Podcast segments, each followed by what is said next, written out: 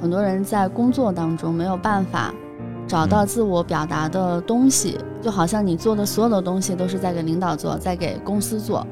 在给用户做，在给客户做，在给外界的对象做吧。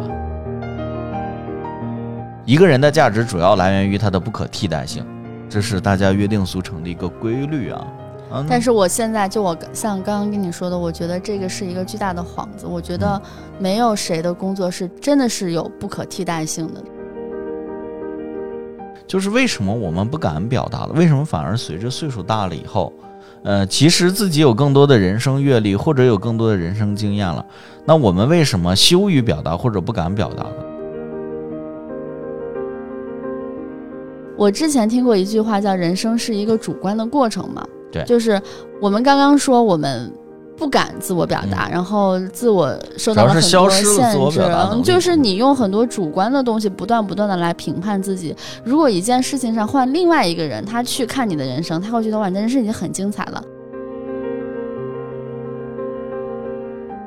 表达本身让我们快乐，还是表达最后达到的效果让我们快乐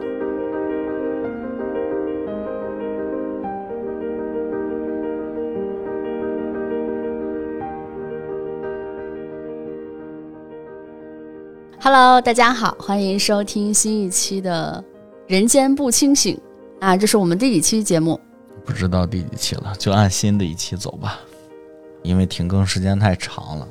那你要不要重新跟大家介绍一下这个节目？这个《人间不清醒》是我们过去那一年呢做了一个简单的小实验，当时呢主播比较多，中间停更了很长时间，是因为我们工作特别忙，我呢也比较懒，所以后来一直没更新。这一次之所以更新呢，是因为，嗯，我们请到了一个新的嘉宾，叫祝女士。我们把这个，呃，新的台子，呃，把这个过去的台子呢搬回家了以后，然后请祝女士，我们两个人自己在家里聊天的时候，啊，这是我的室友。我们把台子搬回家了之后呢，今天针对某些问题呢，产生了一些讨论。我们觉得这一块内容呢，至少适合播客节目的讨论的内容，所以我们，呃，也算是谋划已久吧，录一期新的这个人间不清醒。其实，在前两个月的时候，我们就已经想到了新一期播客的内容，但是大概两三个月迟迟都没有。没有去录去实践这个事情，然后刚刚是我们在谈论别的事情的时候，觉得这个话题是很有意义。然后其实主要是之前我太懒了，所以一直不想做。谁不是呢？今天为什么突然想做呢？是因为今天发工资了，发完工资以后呢，觉得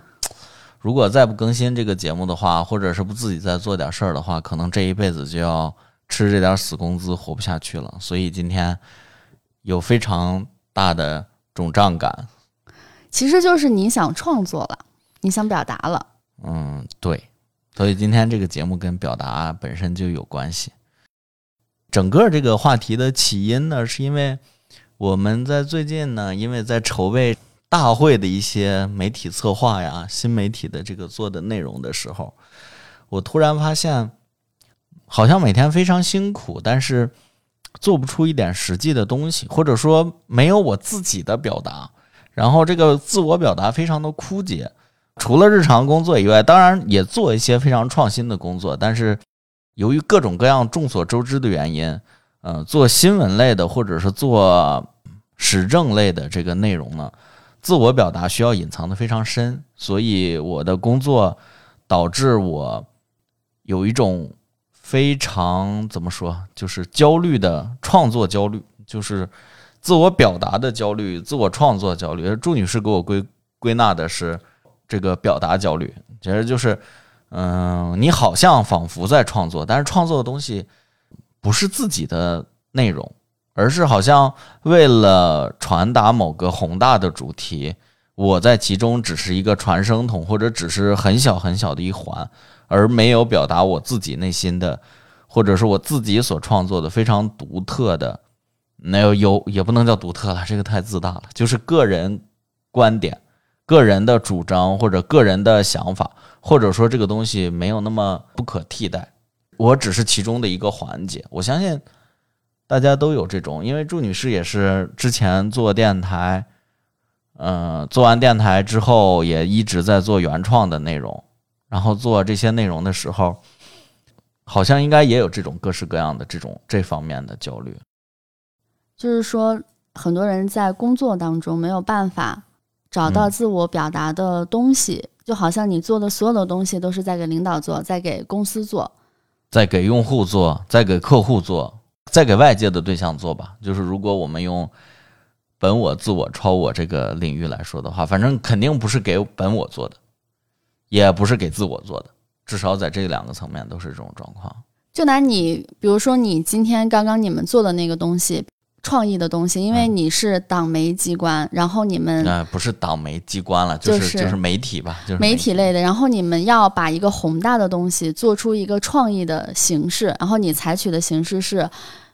嗯做说唱。你之前也看到了很多这类的视频，然后你也在学习，你觉得怎么样做是比较好的？然后呢，你就让你团队的小伙伴去负责这一摊事情。当他们写出了词，或者说找到了比较好的 flow，再给你拿的时候，你其实是作为领导者的角色，你就是帮他们把关，或者你觉得审核吧，审核什么词哪就是什么词哪些好一点。但是就在我刚才问你的时候，我觉得这个东西你给我听的时候，我觉得是很好的，但是你觉得这个东西不是你做的。是的，这个当中一方面就我刚才说的这里面有两层原因，一个是就是我们说的在公司上班的时候，你你看似是在做一个表达创作的东西，但你感觉你。不是在为自己而做，你找不到自我表达的那个初衷，这是是第一层。第二层可能就是很多人在公司当中担当领导的角色，担当 leader 的角色，他们的角色可能很早就脱离了实操一线的岗位，他们可能需要的就是说我找到一个方向，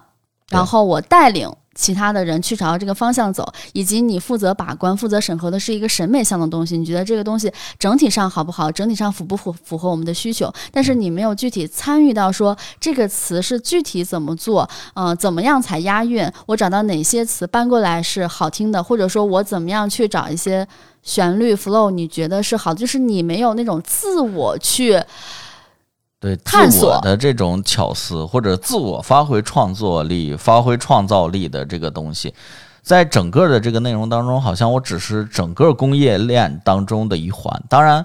这个就是我刚才我们之所以想录这个电台呢，也是因为在讨论这个问题的时候，嗯、有一些感触吧。就是我觉得，好是不是说现代社会，我们好像。因为大部分工作，大家已经知道，已经现现代社会已经分工非常明确了，尤其是一些重大的活动的时候，重大的主题，尤其比如说像互联网，或者说像党政机关，或者是在，总之就是文化类的产业，或者是现代工业促使下的整个的这个行业吧，好像大部分工作，嗯，都是。螺丝钉式的，我们每一个人在这个其中只是充当一个劳动力，一个关键岗，即使是再关键的岗位，它也只是一个劳动力的工作，而不是在整个这个产品生产的过程当中，并没有所谓的纯粹的灵魂或者核心。呃，柱柱说了两个这个原因，我觉得还有一个原因就是，我觉得在整个的这个环节当中，我非常焦虑的一点是，整个的这个产品的生产有我没我都是一样的。我在整个的这个内容生产的过程当中，我并不是不可或缺的。那我们也都知道，在整个的这个求职的或者是整个的就业的这个大的市场下，好像一个人的价值主要来源于他的不可替代性，这是大家约定俗成的一个规律啊。但是我现在就我像刚刚跟你说的，我觉得这个是一个巨大的幌子。我觉得没有谁的工作是真的是有不可替代性的。当然，可能有特别特别优秀的出类拔萃的人，比如说像张小龙。对。但是我觉得像你我像你我这样的人，然后在这样的行业，我觉得，当然这可能是你驱动自己变得更好的一个原因，但是你不应该为这个事情感到焦虑。比如说，我刚刚跟你说，如果你跟你团队的其他小伙伴互换角色的话，在我看来，我觉得他们未必有你做的好，但是你觉得你的工作还是可以随随便便就被取代了，这就是我我觉得这种取代有这种也很正常吧。你可能是觉得自己没有核心的技能。是的，我但是你觉得或者说把控一个把控一个方向和负责审美项的这个嗯，总体上的审核，你觉得它不是一个技能？但我觉得它是一个技能，它不是实操性的技能，它其实是一个综合的能力。你的沟通能力，你的判断能力，判断能力很重要。对，如果你的判断能力不好的话，你可能会带着你的团队走但是我走向悬崖。但是我之所以说焦虑的原因，是因为我觉得这个判断，整个的这个审美还有判断，它无法量化。那就像我们高我们考考试一样啊，你你考了九十分，我考了六十分，那你那你就是比我强。但是审美能能那你分出来承不这个吗？承认，在工作当中，每一个人就是行业里面就是分为了不同的工种，那嗯有些人就是。有的工作是可以量化的，但你的工作就是不可量化但是我的我的对我的工作恰好是因为没有量化，所以才才有这种慌张感呀。就是因为它，我并不知道我如果现在让你做一个小兵的角色，就是上面给你派活，然后让你重新去写，然后你会不会想到说自己已经三十多岁了？比如说像我之前嗯在从事的行业，我就觉得我三十多岁了，但是我还在还在吭哧吭哧的熬夜，一天天的去写这些东西。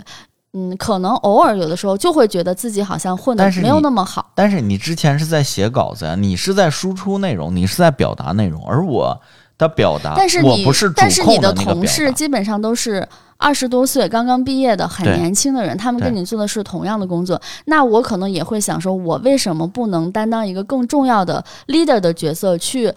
去帮大家。找到一个方向，然后来判断说我们应该做哪一类型的稿子，我们应该做哪个领域的东西。是的，你你你而为什么我永远是那个别人给到一个指令，然后嗯我按照这个指令去做？虽然可能我不断的练习了自己的写作能力，但是偶尔我也我可能也会这样质疑自己。但是那我们就讨论这个问题，你的这个你现在说的这个问题是你本身就是是我在书写，我在表达，我是一个。我们可以说换一个词，就是一个文字劳动者嘛，是由我一个字一个字写出来的。这一篇文章是由我一个字一个，就像种地一样，这但即是一片土便这个。稿子是我一个字一个字写出来的，但是我仍然非常的痛苦，就是在写的时候，在创作的过程的时候是非常痛苦。然后你为什么会痛苦有？大半的时间是我想到我今天可能要做一个稿子，我就非常的痛痛苦，那种痛苦以至于我享受不到任何创作的乐趣。我其实。我其实深究过你痛苦的原因，痛苦的原因可能有几点。第一是我在下笔之前，我脑子里总是有很多的声音在评判，对我嗯进行很多的嗯评价，觉得我这个稿子写的好不好，就会有很多的声音。嗯，第二种就是我觉得这个稿子写完之后，还是会进行很多轮的修改，然后我就觉得很麻烦，就是嗯，一轮一轮的让你有一种你不享受创作的过程。创作的乐趣在于有一些事情你不吐不快，你今天非要表达，嗯就是表达欲嘛，非要表达，就是肿胀到你今天不写不行了，这是一种可能。另外一种可能就是我年轻的时候经常有的一种状态，就是我今天上午还在翻看我以前的朋友圈，嗯我觉得那个时候自己非常的快乐的原因是有一点不知天高地厚的感觉。嗯，虽然我知道外面有很多人比我有才华，嗯，比我写的好，但是我在当下想抒发的那个东西，我就觉得我就是最有灵气儿的。然后我写的这个东，我以前写的东西没有主语，没有标点，但我依然很乐在其中。这个东西你很难特别客观的说。这是一个怎样的状态？我觉得可能就是年轻的时候有的那种年轻无无畏无无畏、无畏的感觉。然后相反，你现在年纪上来了，然后你确实接触了很多优秀的行业，然后你身边的同事也好，确实非常非常的优秀，来自各个领域非常有能力的人，包括他们的学历，包括他们的见识，你都觉得非常优秀。我就是那种遇强则弱，就是一旦遇到特别优秀的人的时候，我就会觉得我这个东西好差呀，然后我写出来给这些人看。我觉得很丢脸，然后他们就可能对我会做各种的评判。那就是说你的表达社会化了吗？就是为什么我们不敢表达了？为什么反而随着岁数大了以后，呃，其实自己有更多的人生阅历，或者有更多的人生经验了，那我们为什么羞于表达或者不敢表达了？当然，你刚才说的有一部分是可能是因为我们看到了更多的风景，我们看到了更多的天花板，对我们来说，好像我们有一些自卑的情绪，所以不敢表达了。呃，这个当然我，我相信可能很占很大一部分。有没有说我当？时没有自卑的情绪，是因为我看的风景有点少，以及实嗯，也确实不能说啊。实际上，你当其时其实是有，其实是有有关联的。我嗯比如说在北京第一份工作，这样说可能也不好，可能就是，就是你越往后走，你接触的人确实是更优秀的，也也是在这个嗯领域更专业、更扎实的。嗯然后你你你有一点羞于表达，你觉得好像有一种自我衡量，觉得我我不如他们，那是不是人家都然后我就？然后我就在写作的时候，在创作的时候非常的闭塞，就是没有办法回到以前那种，就可能你什么都不是，但是就是才文思泉涌。对但是这个东西就就涉及到另一个问题了，所谓天花板会不会影响嗯我们的表达？我觉得这个因人而异，这个跟每个人的性格不一样。我的性格就是我在一个特别好的环境，我就会那种自我渺小感会越来越强烈。当然，有的时候我也会劝服自己，嗯我觉得就是说，如果你身边的同事特别优秀，然后你的公司特别优秀，说明。你所在的这个行业是好的，也说明你本身自己是优秀的。但是我总是以这些外物的东西来证明自己，比如说，我觉得我的稿子写得很差，很痛苦，但是我同时又能找到说啊某某某位同事，然后夸赞你的稿子，嗯然后以及之前在接触商务品牌的时候，有商务品牌专门点名要你写的东西，就是我总是在以这些外物的东西来不断的评价自己。而不是我这个东西好不好然后当别人对你有一些夸赞的时候，你就觉得嗯，我还是可以的。但遭到一些批评，或者说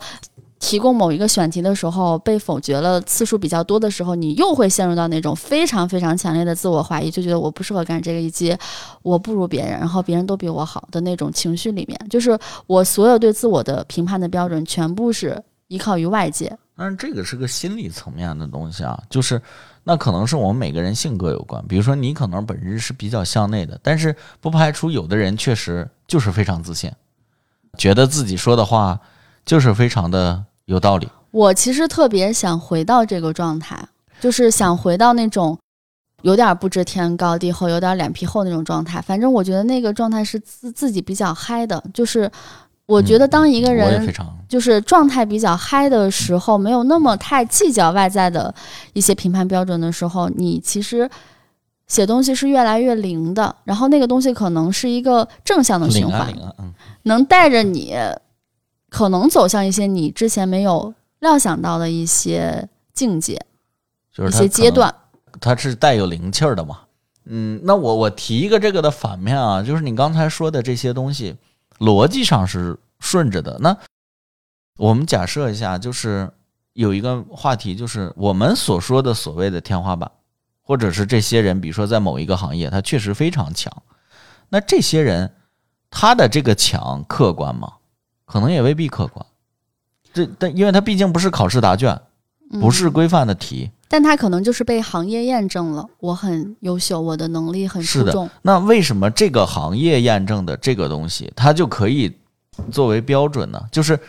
这个标准真的有那么客观吗？就是我自己心里觉得他他很好，很厉害，他嗯，他他很好厉害，但这个不可避免嘛。你在工作中，你总会遇到你觉得这个人比你优秀的。前两天也想清楚一个事情，嗯就是我总是以一种竞争者的意识去衡量我和其他人的关系，嗯，但是我没有把他们当成伙伴，就是竞争者。因为你产生一种强烈的自卑感，是有一种我被比下去的感觉。你其实潜意识中还是在比较嘛。你一直用这种竞争者的状态去拿自己和所有的人去对比，你会遇到不如你的人，嗯，这个时候你就会沾沾自喜，觉得嗯自己还很好。然后，但同时你也会遇到非常非常多的大山，你就会觉得太难跨越了，然后你就觉得自己很差劲。就是我一直以一种以一种竞争者的姿态，但是你刚才一直说的这个问题，就是这个大山到底是谁定的呢？自古都说这个文无第一，武无第二。我们从事的都是偏表达类的，或者是写作类的这一部分我工作。我理解你想说的，其实是我们不应该按照特别单一的标准去评判你和周围的人，。是我是觉得这个标所谓的标准，好像很有可能并不是一个真正存在的标准。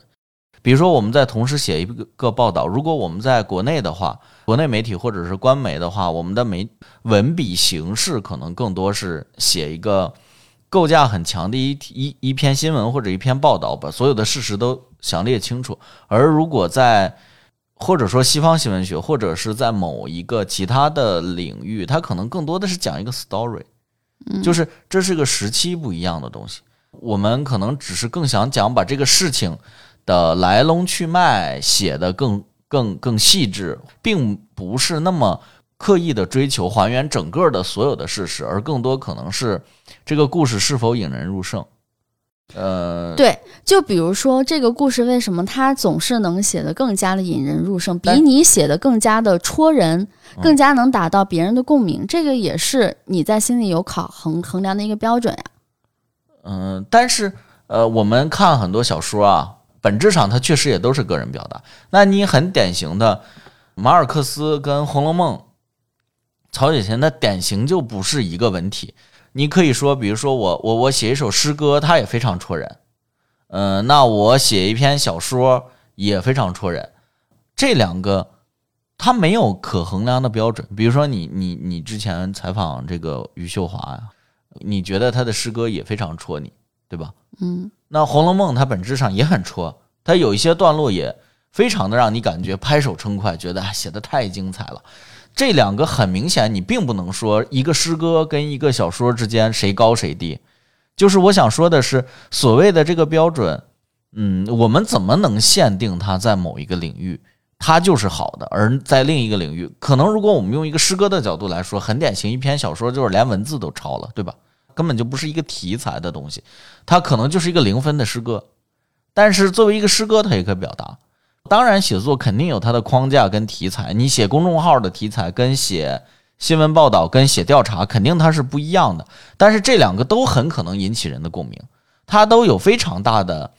价值，它有各自的价值，然后这些价值都会让你感觉非常的牛，都能达到所谓的天花板，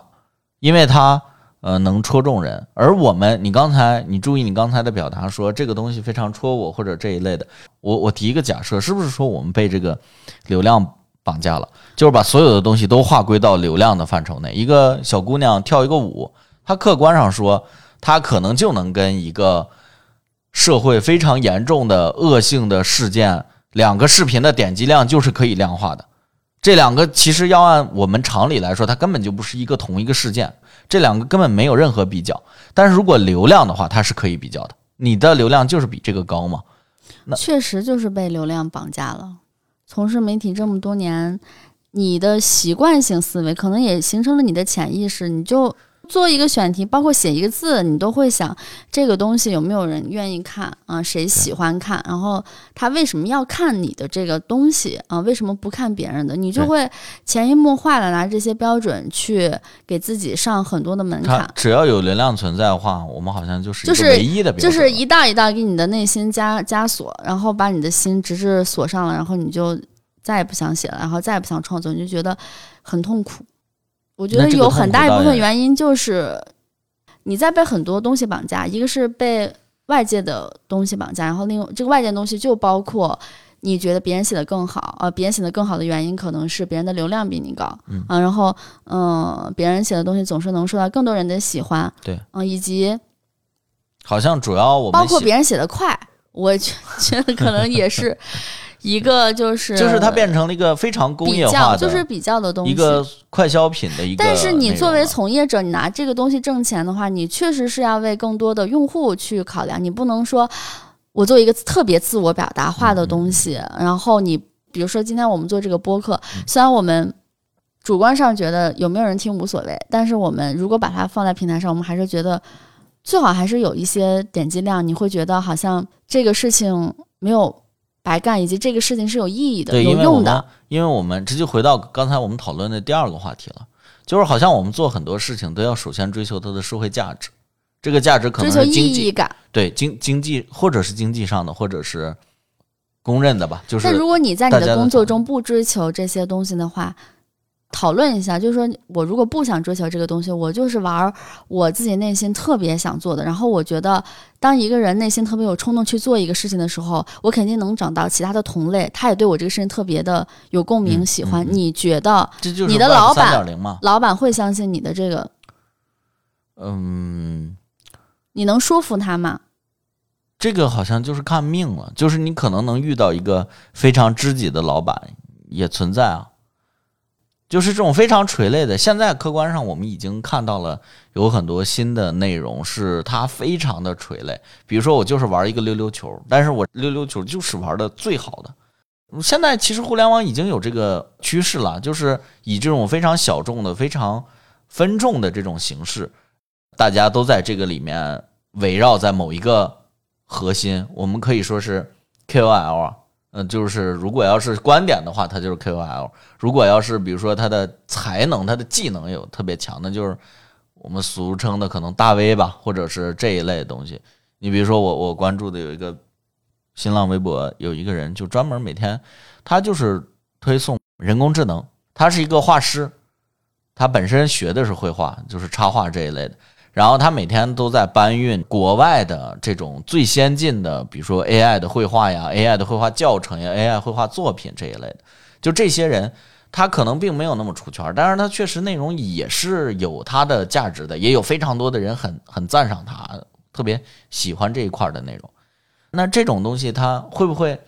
有我们刚才所说的那种焦虑呢？就是他在未出圈之前，其实他可能已经是一个万人簇拥。客观上说，比如说播客也是这样的。有很多播客，我们真正现在见完全出圈的播客有几个呢？播客本身这个行业好像就是一个小众，对它就是一个很小众的这个内容。那我们能不能达通过这种东西能达到一个平衡？就是又能做自我表达，我的自我表达我就是在做我自己，我在做一个纯粹由我自己参演的一个 show，而这个本身我的表达模式，期待它有。反馈吗？有用户反馈吗？有反馈，但是它并不是能直接变现，或者是并不是有一个组织。刚才咱们在讨论，不是一个 leader 是否认可你吗？它可能不是一个组织，就像我们在做内容的时候，由层层审核出来的这个肯定没有任何差错的。那在这个过程当中，你肯定你个人的声音就已经发挥很小了。但是现在确实已经有这个苗头，是你就表达你自己。我就做我自己，我就说我自己喜欢说的话，我就每天专注于我自己喜欢玩的这一套东西，也能聚拢起非常多的一群人。他跟那种集体表达，就是在某一个组织下，在一个报社，在一个网站，在一个大厂表达出来、生产出来的内容风格上是不一样的。那做那种东西的话，做纯个人的东西的话，他会不会能达到一个平衡？就是一个个人表达和。社会价值，或者我们说的单纯就是经济价值的这么一个平衡。比如说，我们一直在说，比如说荞麦，一个微博大 V 博大家应该都是荞麦，基本上已经算是出圈了。就就是像这一类的人，他可能，当然我我，但其实他的主业是写小说，他是一个作家。对的，微博可能只是他的一个战场，呃，就是他的一个表达的阵地而已。但是他其实最出圈，就其实我对，所以我觉得就是你不能说是人生很奇妙，还是说人生的际遇很奇妙。我本来是一个写小说的，我无意间想在微博中表达一些东西，反而那个东西是火了的。但是我的小说 并没有被很多人认可，包括我也去买他的婚姻故事。嗯，对他二零二零年出的那本书，我觉得，嗯，确实跟他在微博上表达的东西有点大相径庭，就是没有你预想中那么好。然后你发现没有那么精彩。他在微博中是一个很会表达观点的人，以及逻辑思维能力特别好，但是放在小说中，你觉得他写的人物都嗯没有意思，而且他好像不是很会写小呃不会写对话，我就不知道可能对于他而言，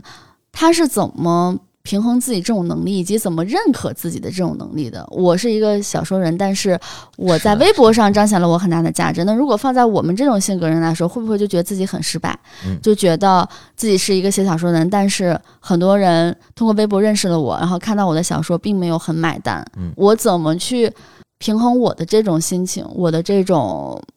失落的状态，也许人家并不失落，但是，但是我想到，如果我是这样的话，我就会觉得我？有点失落。我之前听过一句话，叫“人生是一个主观的过程”嘛，对，就是我们刚刚说，我们不敢自我表达，然后自我受到了很多限制，就是你用很多主观的东西不断不断的来评判自己。如果一件事情上换另外一个人，他去看你的人生，他会觉得哇，你的人生已经很精彩了。比如说你做过电台，然后嗯你现在又可以在比较好的媒体从事，你你你这个写作的工作，而且你又不是专门干这个的，但是你也可能能到这样的平台去做这个东西。我想说，也许在外人看来已经很好嗯了，但是你自己始终觉得还是很差，然后你也说不准你未来要多好，你好像也不想多好，但是你就觉得自己很差劲，然后你就自己还是很羞于表达，觉得自己表达的东西很垃圾，嗯，这可能就是个性使然。我我稍微往回搂一下啊，就是刚才你的那一段很容易被人攻击，就是因为在凡尔赛，不，因为说荞麦说人家的时候，哎，他会不会觉得自己失败呢？然后说自己的时候，我已经做了非常多好的东西啊，做了非常多那个什么，那我会，嗯、你其实想表达的意思是全部都带入到自己头上的时候，不是你点评就以。我这种性格的，以我这种性格姿态的人去看别人的生活，假使你变成他那样的话，我就会觉得对我就觉得可能我不知道是不是长期以来跟你的个性有关，就是你永远就是嗯无法正视自己的价值，就是很难找到很大的那种价值跟意义感，嗯，很容易被一些很小的负面的。嗯，挫败的东西所影响，然后把那个东西无限放大。好像更多的放大的是，也不是挫败感吧，放大的好像更多的是一种自我的评判吧，就是把自我的这个感觉是自我我不知道，就是从什么时候开始就变成了这样。我不知道是因为，嗯、年纪越来越大之后，人就是会容易丧失表达欲。嗯，这可能也是人变老的一个标志，就觉得外界没有那么多东西刺激着我想表达、想说，然后没有那么多新鲜感了。你可能就是因为现在时代的原因，人就会慢慢趋向于麻木跟无力的状态，就觉得我说不说有啥意思呢？而且比如说像我状态不好的时候，我想到我想写一个东西，我想到啊，我还要怎么组织这个语言，我在心里头又给自己加了一层，设了一层堡垒，然后就让我自己觉得就是很难有那种畅快的感觉说，啊，我不吐不快说一下这个事情吧，对，好像更多的是我要表达的时候，我就瞻前顾后，我嗯。想犹犹豫豫。这句话会不会被挨骂啊、这句话会不会挨骂，或者是呃，不一定是挨骂，会不会我都不是说挨骂，我都觉得没意思，嗯写出来没意思、没劲，那还不如不写呢。你写这个东西干嘛？没意思，可能有的时候就两句话，嗯你你在表达啥呢？谁看呢？谁跟你有共鸣呢？以及谁会给你回复跟评论呢对？就是很容易被这些东西所干扰，就其实挺可笑的。嗯你可能虽然还是有很多自我阻塞的那种情绪，但当你说出来的时候，还是会比不说好一点。嗯当你写出来的时候，还是会比不写好一点。这就好像你在做一档很快乐的节目之前，你如果不做这个节目，你可能一天都会沉浸在很悲伤的情绪里。但是当你知道我要做这件快乐的事情的时候，你会调用你的那种情绪。这个本身可能就是表达，让我们感觉非常的喜欢表达，神奇的事情，嗯，就是它确实是本身会对你的情绪有疗愈的有有有疗愈的效果。它就是一种抒发嘛，在嗯情绪上它本身就是一种抒发，嗯，只是有的人用绘画，有的人用音乐，有的人用，当然这些就都是表达，那这是表达本身的魅力。但是我们为什么回到这个最原始的话题？我们为什么现在不想去表达了，或者是很害怕，或者是很羞于去做表达？你是为啥？我不想做表达，你已经很长，很长时间习惯，好像躲在一个嗯舒适区，不去做表达，或者是好像我们的你觉得表，达是你的不舒适的地方，或者说表达会把我拉进一个不舒适的地方。为啥？就是如果我说出这句话的时候，我会不会瞻前顾后呢？我会会不会觉得我说出这句话以后会惹怒一些人，或者是会讨让这一些人不喜欢，或者是说出这句话的时候会不会显得我无知？嗯会不会我觉得我非常可笑？那就是自我，还是跟跟我一样嘛？自我设限的东西很多，就是你在做这件事情的时候，你就会脑子里先想很多很多。是的，就就因为这个东西好像进入了一种表达的困局，让自己觉得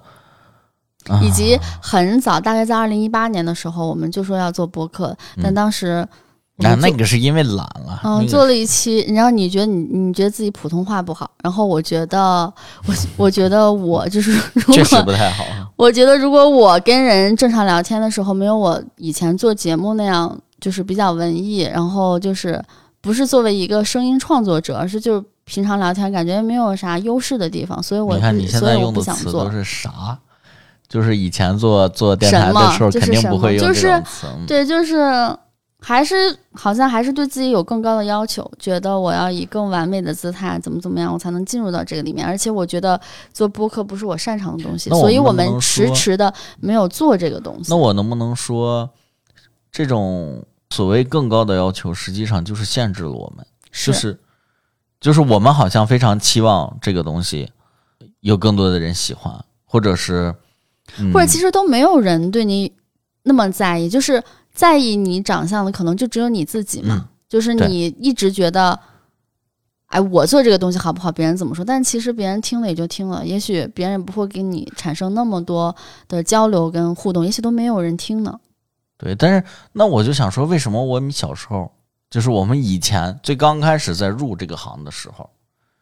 我们就可以，其实也知道没有没有多少人听。你不知无知者无畏。对你之前在，也就是在电台嘛，嗯嗯，那个电，你你进入电台的时候，其实电台的黄金时代已经过去了，嗯，它就已经没有那么大的群体。我我进入哦，这个，这说这个我能我能找到一个点。如果说跟现在做的工作比较起来，那个时候你觉得你虽然不是在广播的黄金期，但是你享受那个感觉。我觉得当一个人真正很享受做一件事的状态的时候，总会能找到一个同频的人，同频者。嗯，嗯这个东西可能是你当时自己没有预想的，也没有给自己做规划说，啊，我今天做这档节目，我希望有几个人听。但是你确实很享受做那件事情的时候，你就是会如果说玄学一点来说，你就是会吸引到同道的人，然后这一点一点一点累积起来的。但是相反，你现在你达到那样的成就之后，你现在做一件事情的时候，你都没有那找回，或者说你都没有沉浸在那种享受的状态里，你想的都是其他的东西，就是跟你本身做这件事情无关，就是那个过程都是无关的。就我能理解，就是你以前以前做电台的时候，可能只要有那么一个或者两个知音，你就会觉得自己表达非常快乐。现在你写篇，嗯，前提是前提已经10是首先，我觉得这件事情让我很快乐，就是在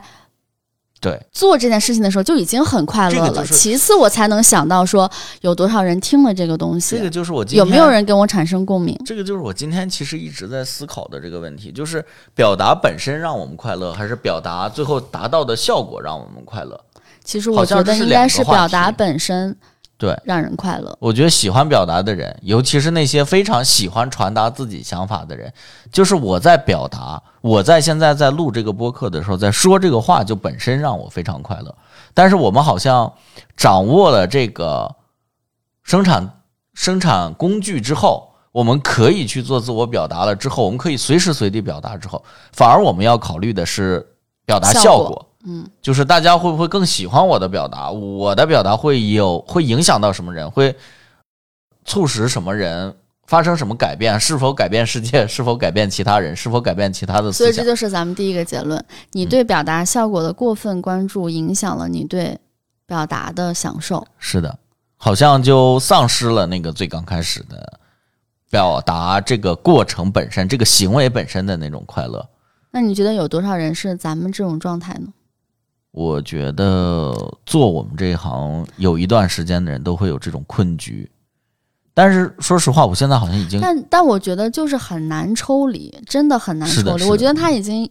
形成一种职业习惯。对他好像是建立了一个快速通道，让我们表达快速的跨过了那个表达本身享受的过程，而迅速的进入了除那个非在我脑。海中，除非在我脑海中，在我做一件事情的时候，我把这件事情定义成玩儿。这个玩儿在我脑海中就是那是因为你喜欢玩儿，扩大扩大的时候，我就觉得这件事情好像没有那么的困难，以及没有那么让我产生很大的压力。但是，但是这个那其实你本身还是把这个表达给转化了，就是用了一个别的词，而不是真正的说我就是喜欢表达，我就是喜欢嗯我觉得可坐在这儿的能就是你这个状态。对外界在意的东西就是越来越多了，你就是很难找回到当时做表达那种比较纯粹的状态。嗯，我觉得有些人他可能是一直有这种状态的，但是有一些人可能就是像我们这样，一开始做表达的时候是比较纯粹的，然后中间经历漫长的这种对我我自我怀疑。我记着我之前嗯看了一个叫马前卒，是一个大 V，嗯。他自在他之前在做自己的自媒体号，然后他后来做工作室，他做工作室的时候，他说过一个就是给。新闻学生的一个建议，他就说他现在工作室里头招人，不太在意他是否是新闻专业的，嗯，就是说他不太招了解整个这个传播规律的人，而他去招的人是愿意去表达，他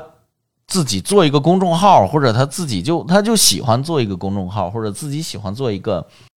比如说 B 站的 UP 主，就是这种。未必成熟，但是他做一些东西，这个目的并不是为了求职，而是我自己。他更喜欢招这种人，因为这种人他好像本身在这个时代更适合传播，好像这个过程转变了。在短视频或者是在自媒体这个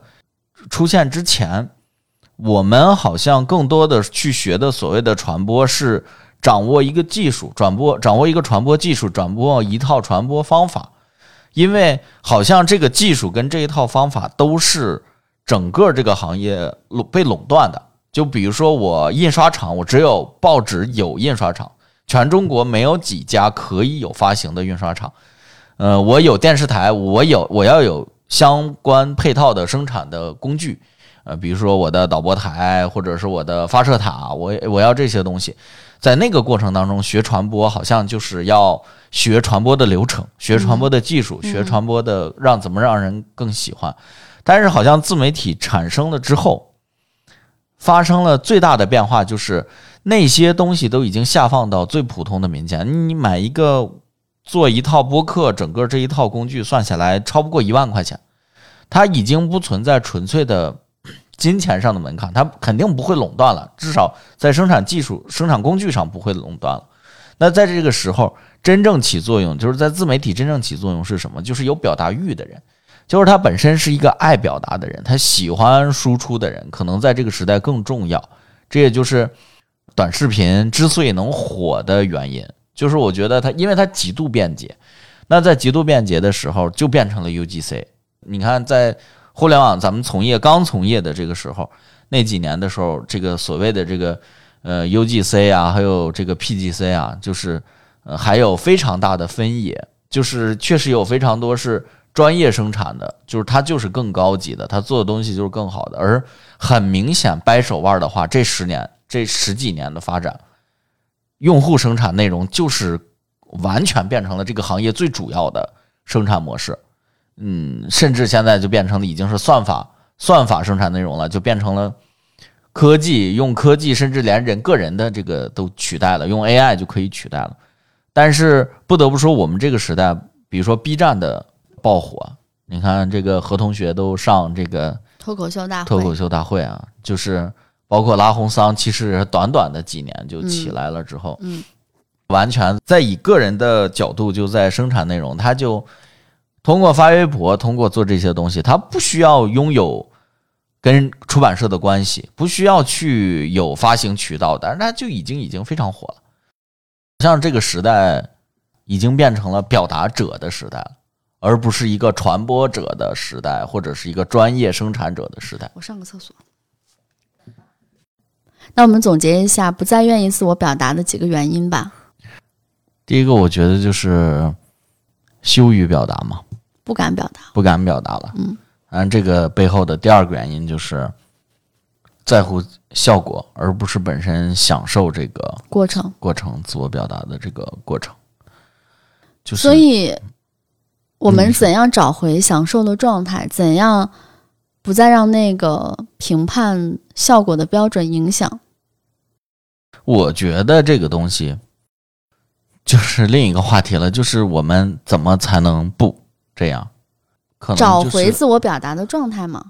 享受自我表达的状态。但自我表达，我怎么怎么能找回呢？我我我我说实话，这个问题我没有答案，就是我不知道。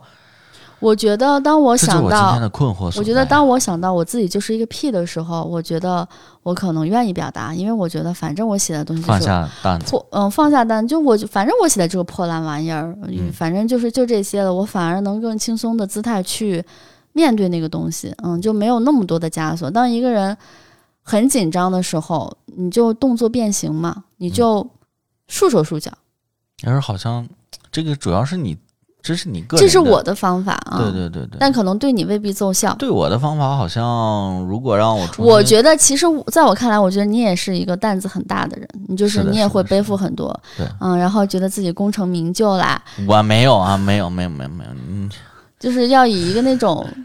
太尬。其实这个其实这个东西很简单，包括我在我上一份工作，就是很明显的感觉到，我本来就是一个小孩的角色，小妹妹的角色，但是当我发现我身边的同龄人全部比我小，几乎六到七岁的时候，每一个人每一个人都叫你姐姐的时候，你就会不自觉的有那个范儿上来。那个范儿不是说你有权威，或者说你要教育别人而是而是而是你的那个范儿是你要懂得更多。如果你不懂得更多，你担不起这个姐姐的角色，这就是这个就是重担，就是没有办法为什。么越来越油腻？这个没有办法重塑你以前二十多岁写那个无忧无虑，然后不知天高地厚，写东写东西都没有主语的一个阶段。嗯，就是你那会儿就是觉得想当然也觉得自己年轻嘛。那我觉得，那跳出这个的方法就是就是首先觉得先把那个东西放下来，就觉得自己去油腻。嗯就首先就觉得自己写的东西可能还行吧，也没那么好。嗯然后，但是我就是我写写我写我心，嗯，我就是这这么说了，无所谓。我觉得，虽然不忘初心这个东西说的非常扯，但是确实可能更多的就是要让自己再找回那个表达的勇气，还有快乐。这个东西，我觉得本身勇气是最难的，勇气其实就代表着你要面临失败的风险。还有你刚才说的那个所谓年龄的东西，首先要做到的就是自我认同上觉得自己没有那么老。然后好像我们好像在工作工作了这么多年之后，也可能是怎么从事的这个行业，好像你很难骗自己觉得我好像是一个很年轻的人，因为因为这个行业三十五岁是一个坎儿嘛，他就是他跨过这个坎儿之后，你确实就是好像在周围的人里面，你就是一个岁数比较大的人了。嗯就是这个这个东西你，你心里头一直有一个默认的值，就是一方面外界会给你这个压力，另一方面其实这个压力也束缚着你，让你自己也觉得，嗯，我好像岁数大了。我就像你刚才说的，我我不敢太，呃，造次、对，说说出太奇怪，的、太幼稚的这种话。不敢承认自己对这个事情不了解，嗯，然后你不敢承认自己无知嘛，对，那那对你你说的这个点很对，就是那我们可能真的要找回那个东西，找回那个最刚开始，就是首先要承认自己的无知，嗯，就是让默认自己确实在心态上有一个转变。嗯这个转变就是首先默认自己其实还很年轻，有非常多未知的领域，嗯有非常多，而且我们所谓已知的领域，其实也都是很个人的经验。嗯不是一个很重要的经验，呃，然后把自己的姿态放下来，我觉得人变油腻的、变老的一个很重要的原因，就是觉得自己好像有点儿什么无玩意儿无。所不知，嗯然后也也所以油腻也男都爱也许谈历史嘛，也许也是，就是自己知道自己可能不懂这一块，但是要装作自己嗯，知道，声张的就是。你没有办法敢承认说自己不懂，因为你年纪越大，脸皮越薄了。嗯，你怕别人看你，越重，别人看你笑话嘛。对，嗯因为就是本质原因是因为你觉得别人对你有期待。对嗯，你年轻的时候你那么无所事事，对你年轻的时候你什么都不知道，一事无所谓，一事无成也无所谓。嗯但是你到一个年龄阶段的时候，这些都会变成你的担子，都会变成你的枷锁。我觉得这个首先重要的就是你要卸掉这些东西。对，就是首先在自己的 那我们今天录播课就是我们尝试的第一步。嗯，对，我觉得嗯，你说的这个卸下担子的第一步。是，就是即便我全篇都说的是为啥，然后说的都是大白话，嗯，但是我觉得这也是我把自己羞耻的暴露在，暴露在呃面前。就是当你做了你以前以为很害怕的事情，其实最后的结果也没啥，反正也没有人看。刚才我们说了，反正也没有人看，没有人没有人管。就这样的话，可能就是就是抒发嘛，让自己表达的一个走出了让自己表达的第一步。嗯嗯，管他谁喜欢不喜欢，想骂就骂呗。嗯，这个结尾好像还还 call back 了一下，挺好的结尾啦。你你还有什么想说的吗？你想从事自我表达的工作，但当表达成为一个工作的时候，你就会觉得很痛苦。嗯，然后你怎么平衡这个这个东西？因为我最近在找工作嘛，你就 你就想的是你要不要再找一个就是很能让你畅所欲言去表达的一个平台？但是你知道，一旦把它当做工作，就会有很多限制的东西。还是说我自己副业做一个自我表达的，然后我主业随随便便就可以了？但是我主业也选择过随随便便，然后可能没有那么多表达。的平台没有那么多机会让你去表达，但你知道你自己就是很痛苦，然后你就觉得自己在那个上面就觉得每天都在浪费时间，浪费自己的时间，然后每天都不知道自己在这干嘛，就两种不一样的痛苦，都很痛苦。我不知道这是我的问题，这可能就是我的问题，别人可能很少有这种问题，别人可能很快就自洽了，就觉得我反正就是在这份工作岗位上，我就是拿一份钱嘛，我做啥只要这件事情我能做，能交差就可以了。但是我就会觉得这个东西。不是我特别想做的，我就会很难过。但是我找到一个我特别想做的时候，我也很难过。那我觉得我刚才说的那个就能，是不是能慰藉到你？我也不知道啊。就是我确实觉得，好像这个时代也已经不是说进入某一个。公司或者进入某一个集体当中，那你相信我们就不进入公司，不进入集体？我们现在自己做博客能赚钱吗？不是挣钱呀。那个我想说的就是这两个分开，我们可以因为自媒体的存在，所以表达归表达，然后挣钱归挣钱。就是我们在一个集体当中，呃，他可能完成的就是用你的所长去有一份营生，而。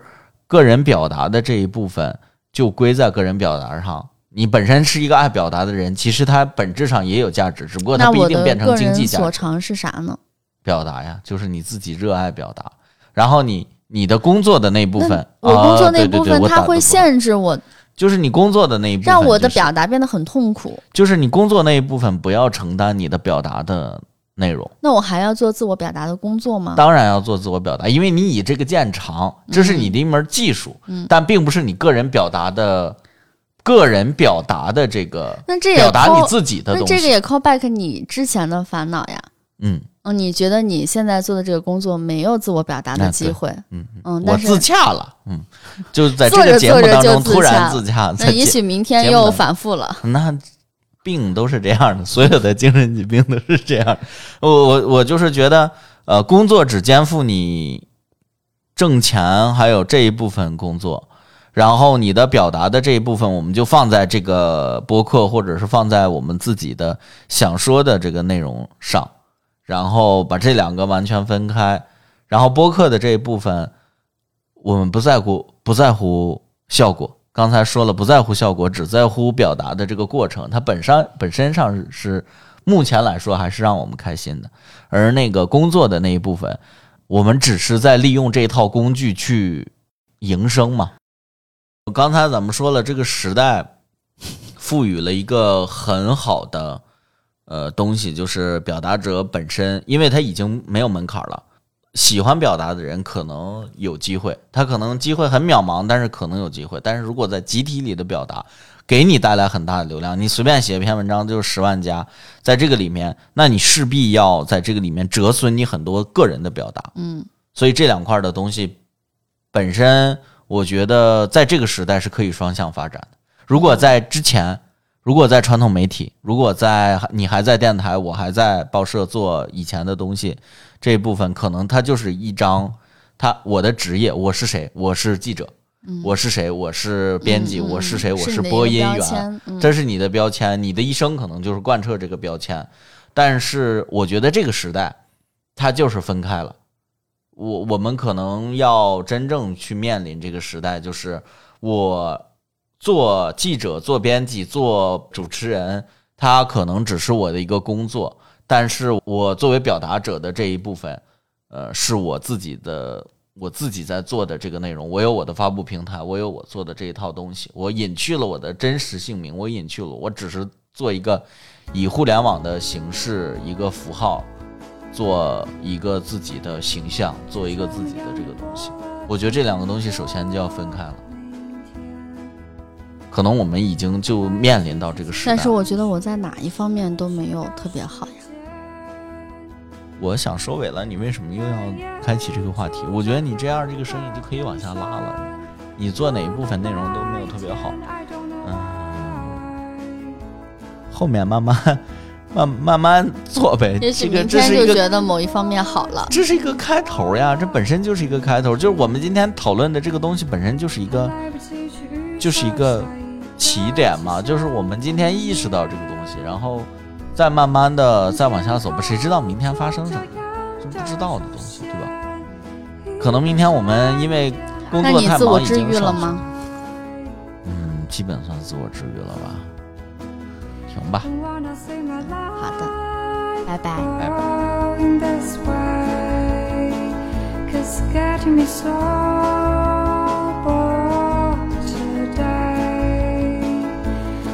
wanna say my.